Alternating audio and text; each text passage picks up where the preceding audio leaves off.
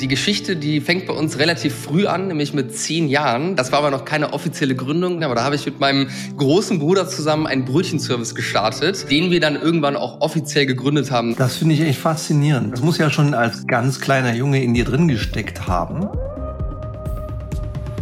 Hallo lieber Leitwolf, hallo liebe Leitwölfin. Heute habe ich den Riesenspaß, jemanden hier im Gespräch zu haben, der ein sehr erfolgreicher junger E-Commerce-Unternehmer ist. Und zwar ein Gespräch mit Berend Heinz. Schön, dass du hier bist. Im Namen der gesamten Lightwolf-Community ganz herzlich willkommen hier bei uns. Danke dir. Das erste Gespräch in unserem Podcast hat mir schon sehr viel Freude gemacht. Deswegen freue ich mich, äh, heute wieder mit dir zu sprechen, Stefan. Mir auch. Ich hatte sofort Lust, dich hier bei uns auch einzuladen. Und wir steigen dann auch gleich ein.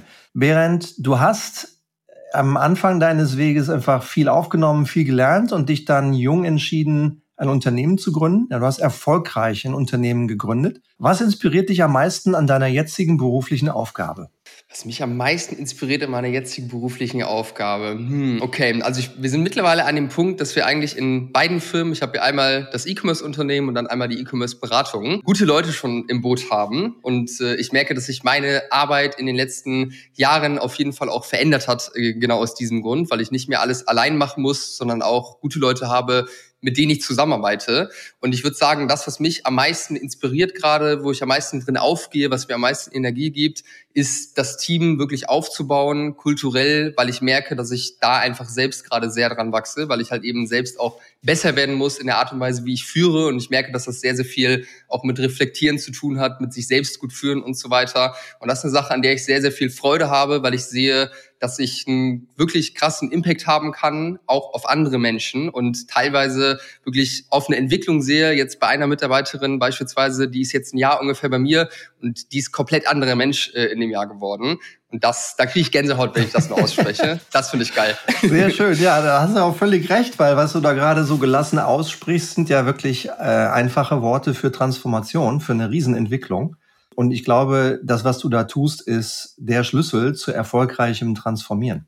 Sag doch unseren Hörern gerade nochmal, wann hast du eigentlich gegründet? Wie lange seid ihr jetzt schon am Start? Und ich nehme mal an, gegründet hast du alleine oder mit einem Partner? Und wie viele Leute seid ihr jetzt? Genau, also die, die Geschichte, die fängt bei uns relativ früh an, nämlich mit zehn Jahren. Das war aber noch keine offizielle Gründung, weil mit zehn Jahren darf man noch nicht gründen. Aber da habe ich mit meinem großen Bruder zusammen einen Brötchenservice gestartet, den wir dann irgendwann auch offiziell gegründet haben, nachdem wir den schon wirklich mehrere Jahre lang ja, gemacht haben. Das dürfte 2017 gewesen sein, die offizielle Gründung. Das heißt, das ist jetzt gute fünf Jahre her. Genau, und wir sind in, in der Firma aktuell so 40 Leute ungefähr, wobei man dazu sagen muss, dass auch viele, viele Minijobber dabei sind, weil wir eben auch eine eigene Logistik haben. Das heißt, der Großteil davon sind Minijobber, aber auch einige Vollzeit.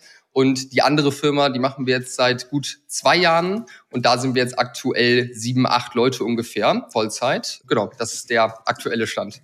Das finde ich echt faszinierend. Das muss ja schon als ganz kleiner Junge in dir drin gesteckt haben, weil äh, nennen wir mal die Anzahl der Leute, die so jung sind wie du. Du bist Anfang 20? Ich bin Mitte 20, 25 bin ich 25. Ja die bis 25 zwei Firmen haben, die eine mit 40 Mitarbeitern und die andere mit sieben bis acht. Wann hast du zum ersten Mal gemerkt, dass du richtig Lust hast, ein Unternehmen zu gründen? Boah, das habe ich, ich würde sagen, das habe ich gemerkt, als ich angefangen habe, darüber nachzudenken, was für mich nach der Schule anstehen wird. Das heißt, so mit 14, 15, wenn man so anfängt, darüber nachzudenken. Da war für mich eigentlich schon klar, dass ich nicht den normalen Weg in Anführungszeichen gehen werde, sondern dass ich irgendwas Unkonventionelles machen werde. Ich habe auch kein Studium, keine Ausbildung gemacht, sondern bin wirklich mit dem Kopf durch die Wand direkt in die Selbstständigkeit rein. Zu einer Sache, die du gerade gesagt hast, Stefan, habe ich auch noch einen spannenden Gedanken, weil du hast recht, ja, das äh, bekomme ich tatsächlich häufig zu hören, vor allem von Leuten, die jetzt schon ein Ticken älter sind als ich, dass es unglaublich ist, mit 25 Jahren schon so viel in Anführungszeichen erreicht zu haben. Gleichzeitig, wenn ich mal so umgucke, auch mit wem ich so spreche für meinen Podcast, da sind Leute dabei, die haben mit Anfang 20, mit 21, 22, 70, 80 Vollzeitmitarbeiter. Also das ist eine Sache, wo ich mir auch denke, Alter, das ist ja wirklich crazy. Und da fällt mir wirklich teilweise die Kinnlade runter. Also es gibt wirklich sehr, sehr viele junge Leute, die echt viel, viel schon aufgebaut haben. Wahrscheinlich, weil man im Digital noch einfach super viele Möglichkeiten hat und das jetzt Dinge auch sind, die man vielleicht jetzt nicht unbedingt in einem Studium komplett lernt, sondern sich auch irgendwo selbst beibringen muss. Ja, verstanden. Hast du jemals das Gefühl gehabt, durch diesen Einstieg in das direkt selber gründen und die Entscheidung gegen diesen klassischen Weg in eine Firma hinein, sich anstellen lassen, sich ausbilden lassen, auch irgendetwas verpasst zu haben? Ja, auf jeden Fall. Ich glaube, dass es mir gut getan hätte, auch so ein bisschen mehr Struktur zu haben. Und wenn ich mal zurückblicke, die Sachen, die man jetzt heutzutage sieht, sind natürlich nicht die einzigen Sachen, die ich irgendwo angeschoben habe. Da waren natürlich auch viele andere Ideen dabei, die ich getestet habe, wo ich dann wirklich auf die, wenn ich das so klar sagen darf, auf die Fresse geflogen bin. ähm, und ich glaube, dass ich da wirklich hätte mir sehr, sehr viel Zeit spannen können, wenn ich irgendwo jemanden gehabt hätte in dem jungen Alter, wo es für mich losging, mich auszuprobieren, der mich so ein bisschen durchgeführt hätte und diese jugendliche Navität so ein bisschen ja, eingeschränkt hätte, weil man ja doch teilweise sehr impulsive, kurzfristige Entscheidungen trifft und auch Dinge anfängt, die eigentlich schon zum Scheitern verurteilt sind. Mhm. Also ich glaube, das ist eine Sache, die mir sehr gut getan hätte tatsächlich ja. in der Entwicklung, wo ich ein paar Jahre wahrscheinlich verschenkt habe auch. Okay. Sometimes you win, sometimes you learn.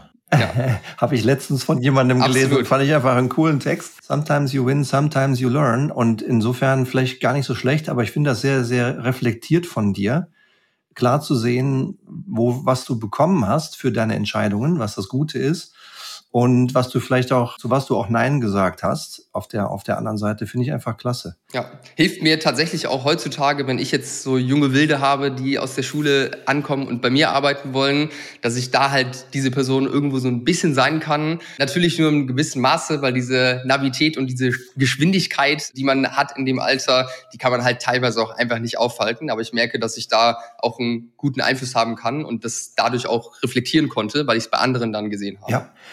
Und wenn du jetzt morgens aufstehst und denkst an dein Business, hast wahrscheinlich richtig Lust loszulegen. Was inspiriert dich an diesen beiden Firmen am meisten?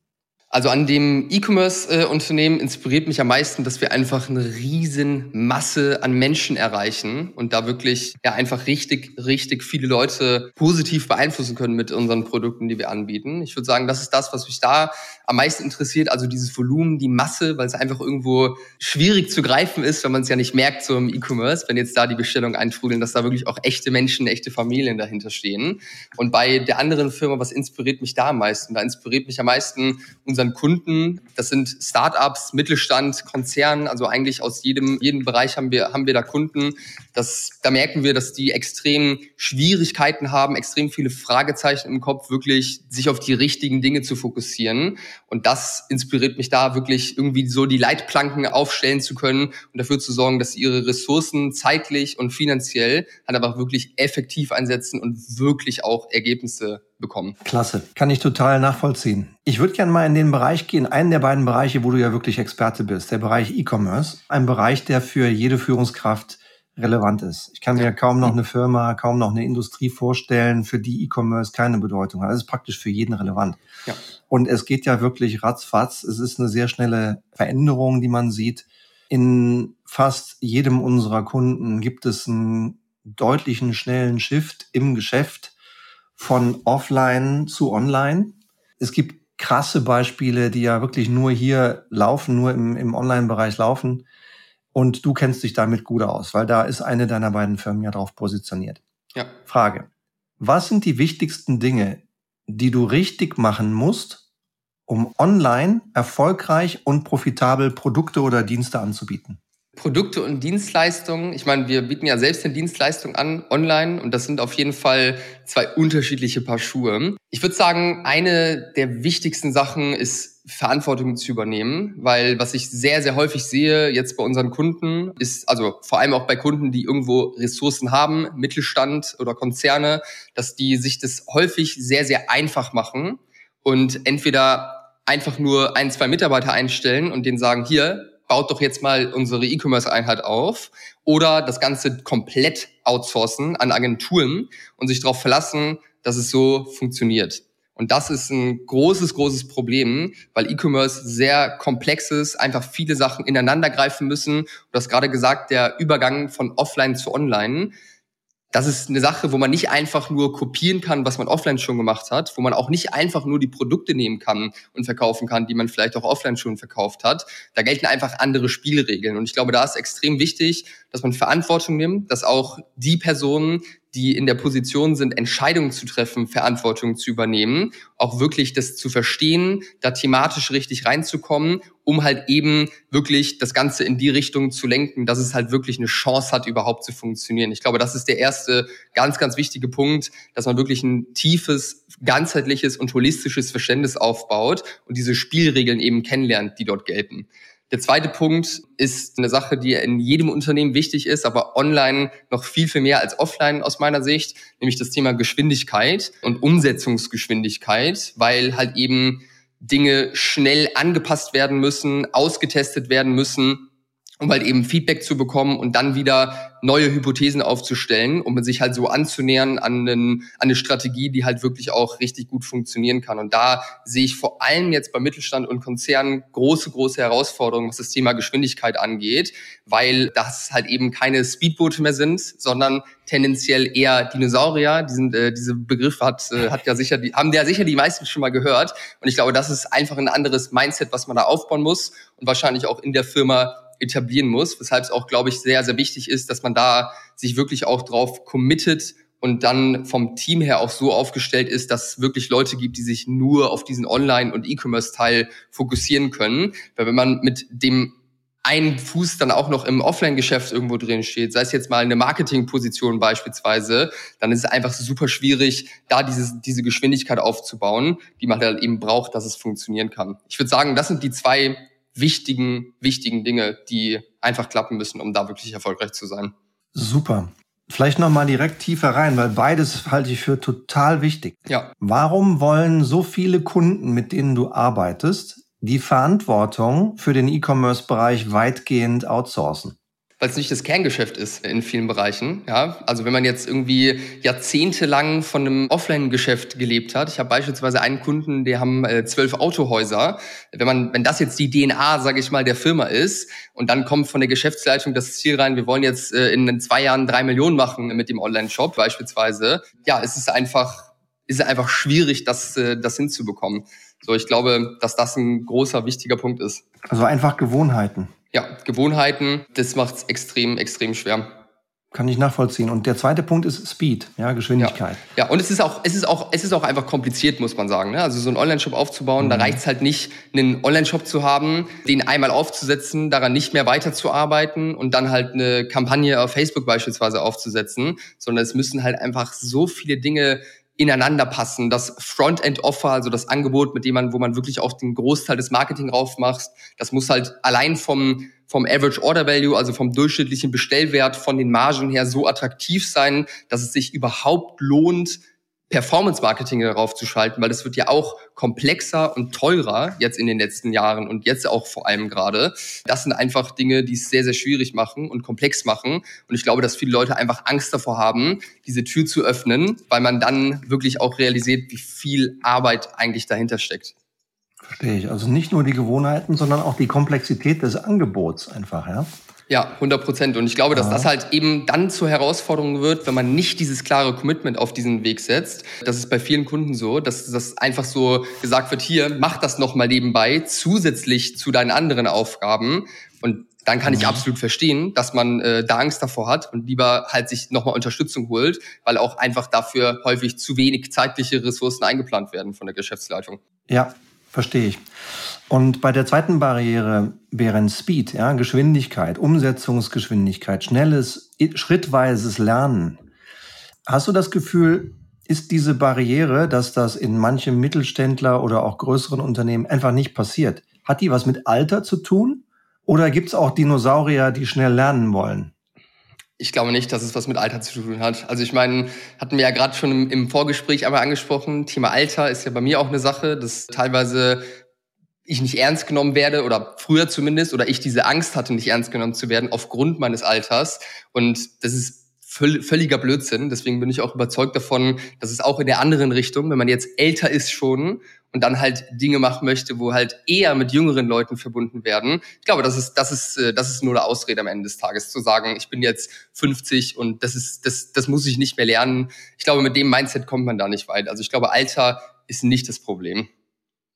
Ja, sondern wirklich die Denke, ja, die, der Kopf. Ja, die Denke, die Offenheit, auch wirklich mal neue Perspektiven zuzulassen. Aufgrund der Tatsache, dass die Spielregeln einfach anders sind, muss man halt einfach wirklich einen offenen Geist haben, um überhaupt die Chance zu haben, da einen, einen Durchblick irgendwo reinzubekommen. Wenn man das nicht, äh, nicht hat und irgendwo denkt, man hat die Weisheit mit Löffeln gefressen, auch in neuen Bereichen, dann hat man ein Problem. Ja. Gut, beruhigt mich ein bisschen, weil Berend, du weißt ja, ich bin schon ein paar Mal 29 geworden. ja, aber du hast, du hast ja, du hast ja absolut dieses Mindset, offen zu sein, auch von jüngeren Leuten, sich noch mal was erzählen zu lassen und da einfach, einfach zu wissen, hey, dass man immer was dazulernen kann von jeder Person und dass es auch Dinge gibt, wo vielleicht auch die jüngeren Leute irgendwo natürlicherweise mehr Durchblick haben oder zumindest mehr Leichtigkeit. Ja, und ich glaube beides. Du hast mehr Durchblick und du hast mehr Leichtigkeit in diesen Themen. Aber danke für das Kompliment. Das ist so. Also so war ich allerdings auch schon immer. Das musste ich nicht irgendwie ja. lernen. Vielleicht auch ein bisschen provokant von meiner Seite jetzt mal. Ich habe nicht so viel Respekt vor Titeln. Mhm. Ich habe auch nicht so viel Respekt vor Hierarchien. Ja. Ich habe Respekt vor Qualität und ich habe Qualität, ich habe Respekt vor Werten, vor menschlichen Werten, ja. vor Respekt, vor Anstand, vor Augenhöhe. Und das findet man in jedem Alter. Und ich weiß halt, wie gesagt, ein paar Mal 29 geworden. ähm, es ist so, du, du hast die Sachen einfach intuitiv drin. Du bist ein Digital Native. Für dich ist das Arbeiten online so selbstverständlich wie für mich Atmen. Ja. Ja, über Atmen muss ich nicht nachdenken. Atmen tue ich automatisch, ohne auch nur eine Sekunde darüber nachzudenken. Ja. So ähnlich ist das E-Commerce-Business für dich. Ja. Aber ich bin halt noch geboren in einer Welt, in der man nicht geatmet hat. wenn man jetzt in diesem Bild bleiben will. Ja? ja. Da, da gab es kein Atmen, weil es gab kein Internet, es gab keine Laptops. Ja. Und insofern müssen wir quasi die Generation, die vor dem Internet geboren ist, die noch, die heute noch im Business haben, haben das schon verstanden, weil sonst hast du kein Business mehr. Ja. Aber es ist halt was anderes, das noch mit der Zeit mitzugehen, gegenüber wirklich voranzugehen und zu führen. Und ich glaube, dass das auch wieder im Herzen der Transformation von vielen Firmen ist. Nicht nur der digitalen Transformation, sondern der kompletten Firmentransformation, was du gerade so wunderbar benannt hast. Also Verantwortung übernehmen und zweitens für Speed sorgen, für Umsetzungsgeschwindigkeit sorgen und einfach das Team so aufstellen und das eigene Verhalten darauf einstellen, dass das geschieht. Ja. Und dass man nicht irgendeine Empfehlung drei Monate in die Abstimmungsschleife mit dem Konzernvorstand schickt, sondern dass man innerhalb von drei Stunden anpasst und ändert. Ja? Du sensibilisierst mich da wieder für ein paar Dinge, die wichtig sind, die bestimmt auch für unsere Hörer super spannend sind. Ja. ja. Ich würde gerne deinen nächsten Punkt aufnehmen, Berend. Du hast ihn gerade schon angerissen. Mach mal in zwei Schritten. Du bist selbst Führungskraft und viele unserer Hörer sind das auch. Ich bin nicht hier, um anderen Leuten zu erklären, was gutes Führen ist. Ich versuche einfach nur ein Katalysator zu sein und dir zu helfen und jedem anderen, auch jedem der Leitwölfe, die hier im Call drin sind, zu helfen, für sich selbst zu definieren, was eigentlich gutes Führen ist. Ich gebe mein ganzes Wissen rein, aber von daher glaube ich, es gibt sehr viele verschiedene Ansichten darüber, was gutes Führen ist. Ja. Was ist denn gutes Führen für dich? Du stellst gute Fragen, über die ich immer kurz nachdenken muss. Was ist tu das gutes, bitte. Das, das sind, das sind vor allem auch Fragen, weil ich noch äh, oder wenig äh, bisher solche Fragen gestellt bekommen habe, weil es sich halt meistens wirklich speziell um E-Commerce dreht, wo ich dann auch noch nicht die perfekte Antwort parat habe. Ich glaube, gutes Führen bedeutet für mich, das Beste zu wollen für die Person, die du führst und wirklich ein ehrliches, authentisches Interesse daran zu haben, die Person voranzubringen und zu entwickeln und ich glaube, was oder was was äh, da für mich persönlich sehr sehr wichtig ist, wo ich sehr sehr viel einfach mich mich selbst reflektiere. Ich weiß nicht, ob du das Konzept Radical Candor heißt. Das ist so der Spakat zwischen der Härte und wirklich den die Dinge beim Namen nennen und auch Feedback geben, was vielleicht unschön ist im ersten Moment, was vielleicht auch wehtut oder wo man, wo vielleicht viele Leute die Angst davor haben, Leute vor den Kopf zu stoßen und gleichzeitig dieser empathischen Seite, die so ein bisschen darauf abzielt, was ich gerade eben gesagt habe, dass man wirklich das Beste möchte, äh, das Beste möchte für die Menschen. Ich glaube, dass da so ein Sweet Spot dazwischen ist, dass wirklich beide Seiten da sein müssen, um wirklich gut führen zu können. Weil auf der einen Seite, wenn man jetzt nur diese empathische Seite hätte, dann ist man eine katastrophale Führungskraft, weil man sich nicht traut, Dinge anzusprechen, die angesprochen werden müssen, weil Führung hat ja immer was mit Fehler machen auch zu tun und Fehler auch erkennen. Und auf der anderen Seite, wenn man jetzt nur diese Härte hat und diese Empathie komplett fehlt, dann kann man vielleicht für eine Zeit lang führen und auch irgendwo mit der Peitsche Sachen vorantreiben. Aber ich glaube nicht, dass es langfristig wirklich funktioniert, weil ich glaube, man merkt es, wenn die Person, mit der man arbeitet, nicht das Beste für einen möchte. Und ich glaube, so dieser Sweet Spot, das ist eben Radical Candor, dieses Konzept, das ist eine Sache, die mir sehr geholfen hat, da einfach das zu verstehen, dass halt beide Teile irgendwo da sein müssen. Super. Ich kannte ehrlich gesagt dieses Konzept Radical Candle noch nicht. Davon höre ich jetzt zum ersten Mal und ich habe mich mit dem Thema ja schon ein paar Jahre beschäftigt. ich finde das insofern klasse. Ich werde das nachher mal nachgucken, was ja. dieser Begriff konkret bedeutet. Was ich von dir höre, trifft sich hervorragend und passt hervorragend zu dem, was ich letzten Endes in 30 Jahren gelernt habe, darüber, was gutes Führen im Kern ausmacht. Du nennst es unbequemes Feedback und Empathie, ja. basierend auf dem wirklich echten, authentischen Interesse, den anderen entwickeln zu wollen und das Beste für den anderen zu wollen. Finde ich super. Ich habe mal eine sehr schöne, so ein Wortepaar gehört von dem deutschen Bundespräsidenten Herrn Frank-Walter Steinmeier, der vor anderthalb Jahren in der Laudatio für die beiden Forscher von BioNTech, die den Covid-Impfstoff fanden, sagte, Mut und Demut.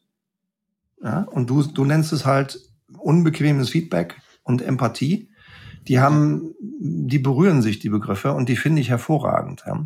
Dann zu der, wir bleiben nochmal beim Führen. Du hattest das eben schon mal angedeutet in so einem Nebensatz. Es kann passieren, und mancher jungen Führungskraft wie dir passiert ist, dass man als Führungskraft sich in dem einen oder anderen Moment aufgrund seines Alters nicht ganz ernst genommen fühlt. Ist dir das schon mal passiert? Das ist mir auf jeden Fall schon mal passiert. Ich bin zum Glück, was das Thema angeht, weil ich schon sehr, sehr früh halt eben Führungskraft war. Vielleicht keine gute Führungskraft, aber zumindest habe ich geführt. da ist das auf jeden Fall schon mal passiert und es passiert heutzutage ehrlicherweise ganz, ganz wenig. Aber als ich selbst noch unsicher war und als ich selbst auch das mit mir hab machen lassen, weil es kommt ja auch immer darauf an, wie begegnet man einem Menschen und was gibt man auch für eine Reaktion auf so einen Konter in Anführungszeichen. Ich glaube, wenn da selbst noch eine Unsicherheit da ist, was sich was sich selbst angeht, den eigenen Wert, die eigene Führungsqualität, ich glaube, dann ist es eine Sache, wo wirklich zum Problem werden kann. Aber ich habe die Erfahrung gemacht, dass wo ich jetzt sicher bin in dem, was ich tue, auch überzeugt davon bin, dass ich da einen ganz okayen Job mache, dass ich eigentlich nie mehr dieses Problem habe. Klar, vielleicht schwebt es ab und zu mal im Kopf noch rum, dieser Gedanke, und das merke ich dann auch. Aber wenn man dann wirklich im, im Sparring ist und die Person merkt, was für eine Energie dahinter steht, was für eine Klarheit auch dahinter steht, dann ist es das komplette Gegenteil, dass eher Bewunderung vielleicht da ist, eben weil es ungewöhnlich ist vielleicht, dass Menschen in dem Alter so eine Führungsqualität schon dann mitnehmen. Ja, super. Und wenn du, hast du einen Tipp für Leute, die vielleicht ein bisschen Hemmungen haben oder Schwierigkeiten haben, andere zu führen, die sehr viel älter sind?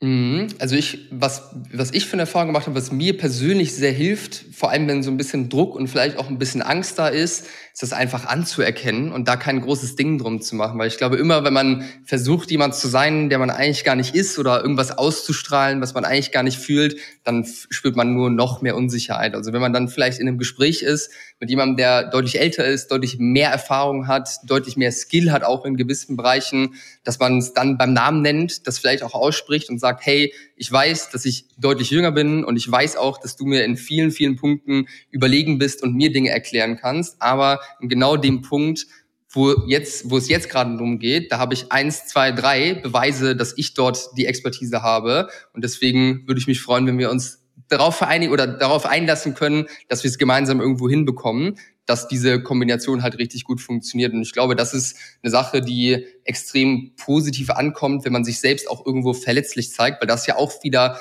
mit Empathie zu tun hat. Weil wenn man jetzt nur versucht, dass die gegenüberliegende Seite sich öffnet, sich verletzlich zeigt, die eigenen Emotionen preisgibt und man selbst aber komplett kalt ist und da eine Mauer davor ist, dann kann das ja auch gar nicht richtig funktionieren. Also ich glaube, dass da einfach so dieses Verletzlichsein auch gezeigt werden darf, weil es ist ja am Ende ist es ja trotzdem eine Beziehung von Mensch zu Mensch. Und ich glaube, dass das halt eben eine sehr, sehr gute Sache ist, wenn man halt eben sich wirklich auch von Mensch zu Mensch begegnet, darüber connected und dann halt eben auf fachliche dann richtig übergehen kann.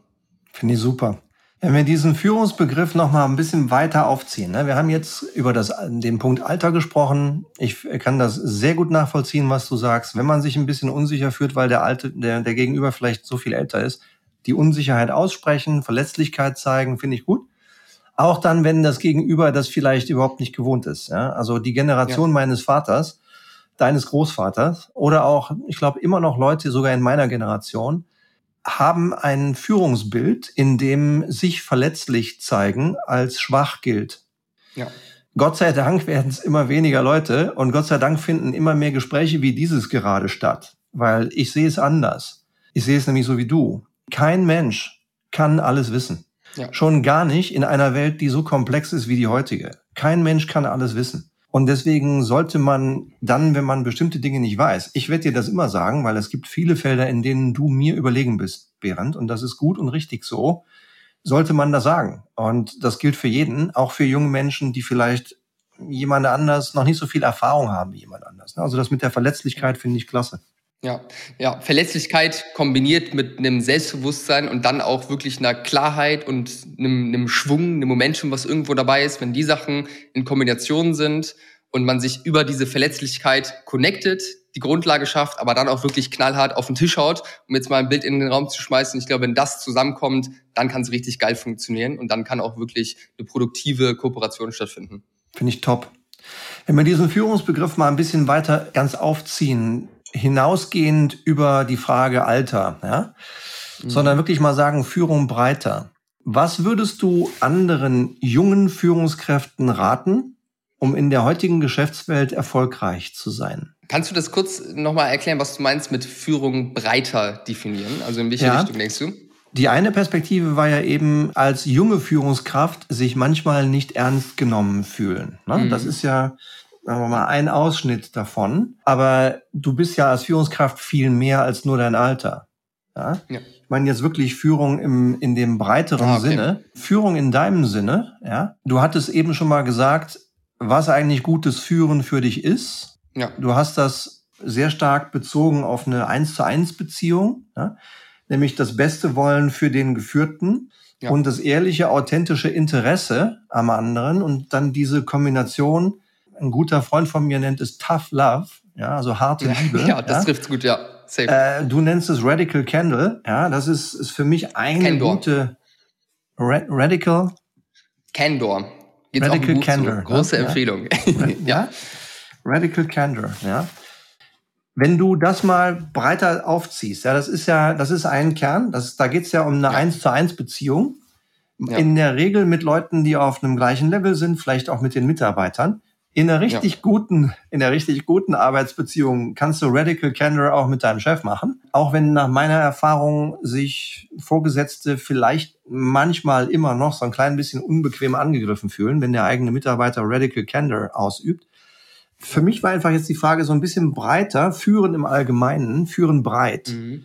Was ist für dich alles drin in deinem Begriff von gutem Führen? Also ich habe es vorhin schon mal ganz kurz angesprochen, das ist auch eine Sache, die ich von dir lernen durfte, dass um andere zu führen, muss man es erstmal auf die Reihe bekommen, sich selbst gut zu führen weil das ist auch genau der Anspruch, den wir bei der Beratung haben. Ich würde jetzt auch keine E-Commerce-Beratung machen, wenn ich nicht wirklich Skin in the Game hätte und wirklich dort echte Praxiserfahrung hätte. Genau dort, wie willst du es schaffen, andere zu führen, wenn man es nicht auf die Reihe bekommt, sich selbst zu führen. Ich glaube, das ist auf jeden Fall eine Sache, wo man ansetzen muss und wo man wirklich auch ehrlich zu sich selbst sein muss, ob man wirklich ob es richtig ist, dass man jetzt gerade schon äh, andere Leute führt oder ob man erstmal vielleicht seine Hausaufgaben machen muss. Das ist auf jeden Fall ein großer Punkt. Und ich aus meiner Sicht muss man als Führungskraft, also zumindest ist das, ist das meine Sicht, da bin ich auch sehr gespannt auf deine Perspektive gleich, wirklich auch leisten und Ergebnisse bringen. Weil wenn man das nicht tut, dann wird man auch nicht ernst genommen und dann hat man auch keine Berechtigung, andere Leute zu führen. Das heißt, das ist eine Sache, von der ich felsenfest überzeugt bin, die auch wahrscheinlich so ein bisschen mit mir, mit meinen Themen zu tun hat, weil ich mich sehr, sehr viel über Leistungen definiert habe früher, das wahrscheinlich auch jetzt noch unterbewusst tue. Deswegen ist das für mich eigentlich klipp und klar, dass geleistet werden muss, vor allem wenn man auch Verantwortung hat und wirklich auch andere Leute führen sollte. Und gleichzeitig aber auch halt diese Verletzlichkeit, Fehler einzugestehen, wenn sie gemacht werden, da auch offen drüber sprechen. Du hattest gerade gesagt, in dem, in dem Szenario jetzt jüngere Führungspersonen führt ältere Leute oder halt dieses Führen nach oben, wenn man da radical candor ist und wirklich auch Kritikpunkte äußert, da muss man auch offen sein, weil wenn man das nicht ist, dann ist es ja kein Wachstumsmindset. So am Ende des Tages bin ich grundsätzlich erstmal für alles offen, höre mir alles an und muss es auch ohne Emotion, ohne eine Mauer irgendwo an mich ranlassen, um wirklich auch das Ganze evaluieren zu können, ob das jetzt eine Bedeutung hat oder ob ich das vielleicht anders sehe. Und ich glaube, dass das extrem wichtig ist, halt eben diese Offenheit zu haben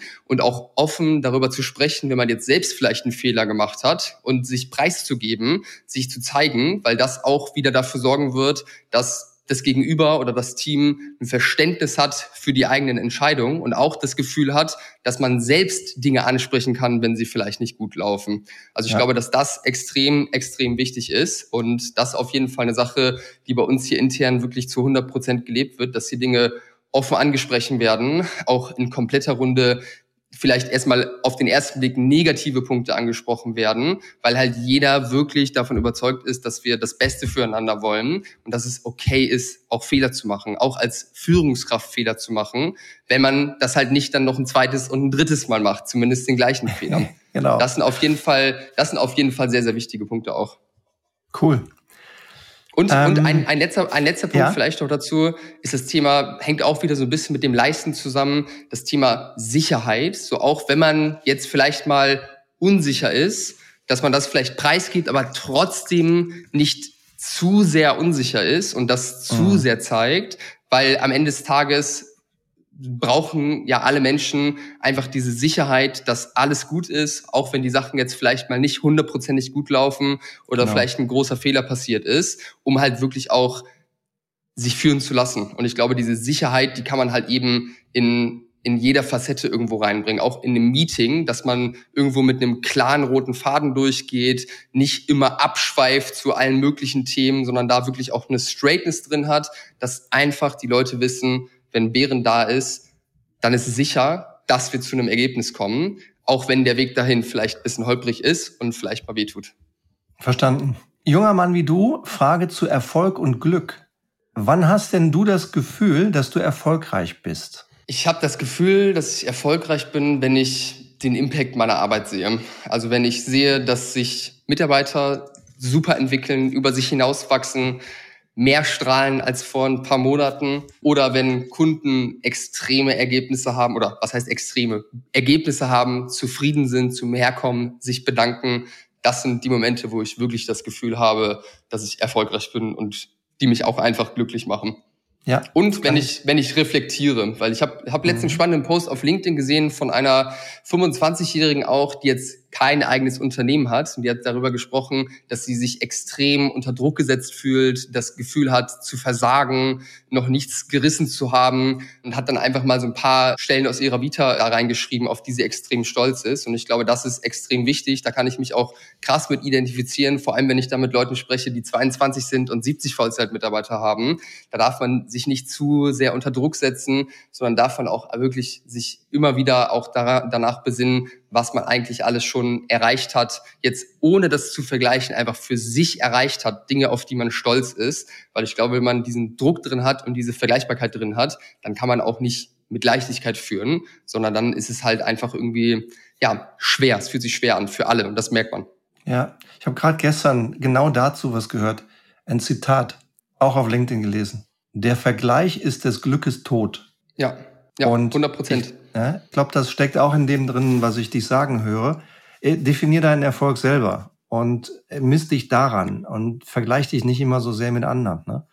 Das ist schwierig und vielleicht sogar gefährlich. Ne? Jeder, ja, sehr. man kann immer noch mehr haben, aber ich glaube, wichtig ist, und das scheinst du komplett zu tun. Äh? Das zeigt deinen Lebenslauf, das zeigt auch dieses Gespräch. Du definierst selber, was Erfolg ist. Ja? Du, ja. du definierst das für dich und lässt nicht andere das für dich definieren und vergleichst dich dann mit dir und mit deinem, mit der besten Version von dir, aber nicht unbedingt mit allen möglichen anderen. Also das finde ich echt einen, einen sehr schönen Gedanken. Und dieses Reflektieren finde ich auch wertvoll. Eine der Sachen, für die sich viele Führungskräfte heutzutage nicht genug Zeit nehmen, sie rennen eigentlich nur, Ich glaube, es ist notwendig, dass man sich genug und immer mal wieder Zeit nimmt, um einfach nur kurz zu reflektieren, denn die Welt ist schnell. 100 Prozent. Und ich glaube auch, wenn man rennt, wenn man in diesem Hamsterrad ist, was du gerade beschreibst, dann fängt man auch automatisch an, sich zu vergleichen. Weil wenn kein Raum da ist zum Atmen, wenn kein Raum da ist, mal wirklich auch von der Vogelperspektive, sage ich mal, rauf zu gucken, dann passiert das ganz automatisch. Also ich nehme mich da auch nicht raus. Wenn ich auf Instagram unterwegs bin, meine Freunde sehe und sehe, wie die einen Erfolg nach dem anderen feiern, dann kommt dieses Gefühl bei mir auch automatisch hoch. Also ich glaube, das ist, ein, also bei mir zumindest ein Prozess, der wirklich lebenslang ist wahrscheinlich, sich da immer wieder zurückzubesinnen, sich diesen Raum zu geben, um einfach bei sich zu sein. Und ich glaube, dann kann man auch vieles erreichen und sich dabei auch gut fühlen, weil es was bringt's, wenn man dann mit 40 komplettes Wrack ist, ganz viel materielles oder oberflächliches erreicht hat, aber den Weg dahin gar nicht richtig genossen hat. Genau. Wie oft reflektierst du? Bei mir ist eigentlich einmal in der Woche fix, wenn ich meine Woche plane. In dem Zuge reflektiere ich, weil ich auch die Woche Revue passieren lasse. Das haben wir auch bei uns im Team so, dass einmal in der Woche zum Freitag einmal so ein kleine Wochen, äh, so ein kleines Wochenfeedback, äh, sage ich mal, bei Slack getriggert wird. Alle kurz einmal ein paar Fragen beantworten. Das ist auf jeden Fall für mich auch extrem wichtig, wenn ich das mal ausfallen lasse, weil ich keine Zeit habe oder weil der Besuch zum Wochenende schon gekommen ist und ich Sonntag dann zu faul bin, das zu machen, dann merke ich, dass die nächste Woche auch katastrophal anfängt anfängt, weil ich einfach nicht klar bin, wo ich stehe und wo ich eigentlich hin möchte und was die wichtigsten Prioritäten dafür sind. Also es ist eigentlich wöchentlich so, dass ich einmal reflektiere in dem Zusammenhang. Dann haben wir bei uns in der Firma alle drei Monate eine Retro, die wir durchführen, wo wir gemeinsam reflektieren und ich habe jetzt beispielsweise, so wenn ich jetzt wirklich mir richtig Zeit nehme zum Reflektieren, das da habe ich keinen festen Rhythmus drin, um ehrlich zu sein. Das mache ich immer so ein bisschen nach Gefühl. Wenn ich merke, irgendwie sind da jetzt viele Punkte, irgendwie ein bisschen Unklarheit bei mir, Chaos im Kopf. Das ist jetzt gerade der Fall tatsächlich bei uns äh, in der Beratung, dass wir jetzt letzte Woche entschieden haben, okay, nächste Woche, dann nehme ich mir mit einer Führungsperson von mir einmal einen kompletten Tag raus, wo wir gemeinsam wirklich einmal von Null denken, reflektieren und uns da richtig Zeit für nehmen. Das ist so ein bisschen ja nach nach Bedarf, sage ich mal. Und ich finde oder ich zumindest merke das relativ gut, wann es wieder an der Zeit ist, sich da mal wirklich Zeit für zu nehmen. Krass, ein cooler Hack äh, wöchentlich über Slack. Darf ich fragen, was du da für Fragen reinhaust in diesen Slack? Ja, selbstverständlich. Lass mich mal ganz kurz die Umfrage öffnen. Also die erste Frage, die reinkommt, die beantwortet jeder und jeder sieht auch die Antworten der anderen. Also es ist jetzt nicht, mhm. ähm, nicht geheim, sondern man kann sich auch alles durchlesen der anderen. Wie war meine Leistung diese Woche? Skala 1 bis 10. Wie war meine Stimmung diese Woche? Skala 1 bis 10. Dann, das war mein persönlicher Win of the Week. Habe ich mich diese Woche weiterentwickelt? Und wenn ja, wie und wo genau? Gab es diese Woche Learnings, Erkenntnisse? Falls ja, wo genau? Gab es diese Woche Herausforderungen? Werde ich nächste Woche etwas anders machen? Was nehme ich mir für nächste Woche vor, um noch erfolgreicher werden? Was hat mir diese Woche am meisten Freude gemacht? Wo hatte ich am meisten Spaß? Und was ist mein Fazit für diese Woche? Die Fragen sind da ganz genau drin.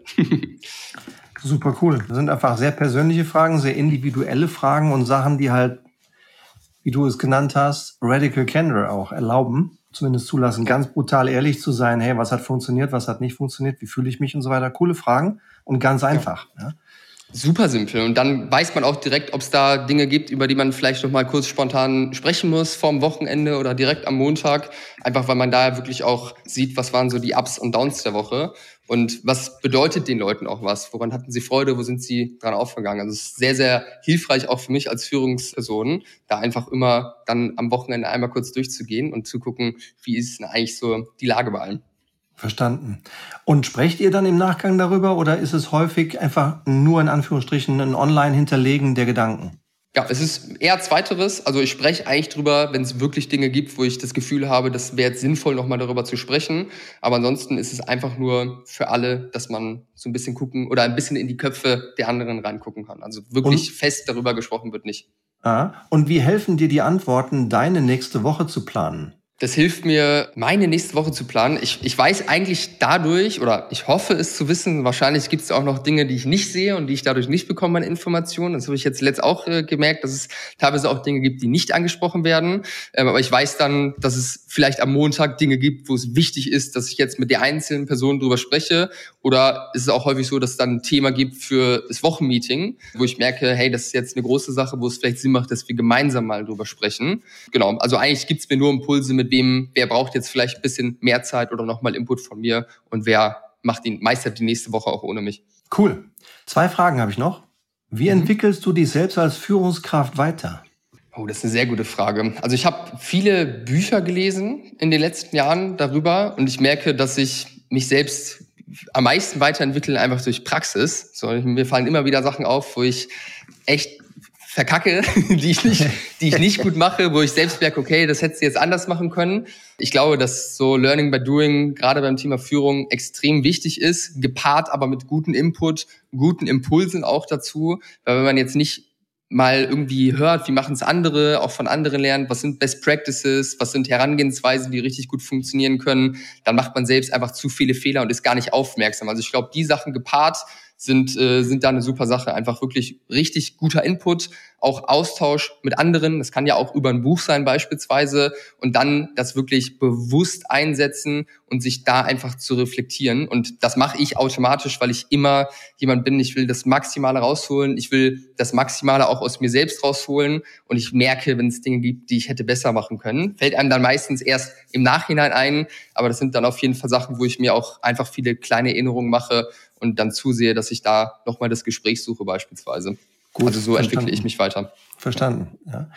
Und letzter Punkt, ich würde gerne dir auch das, das Abschlusswort geben. Der Leitwolf hier wird von vielen, vielen Leuten gehört in fast 100 Ländern.